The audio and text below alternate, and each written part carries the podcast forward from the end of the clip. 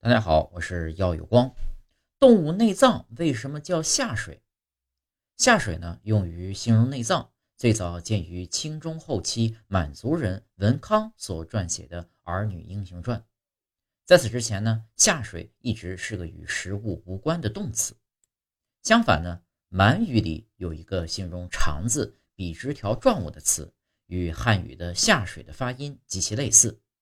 从文化融合的角度来看。下水的起源极有可能是满语混入了大量阿尔泰语系的专用名词，最终呢被受过汉文化教育的八旗子弟记录在了书文中，成了正式的汉语书面词。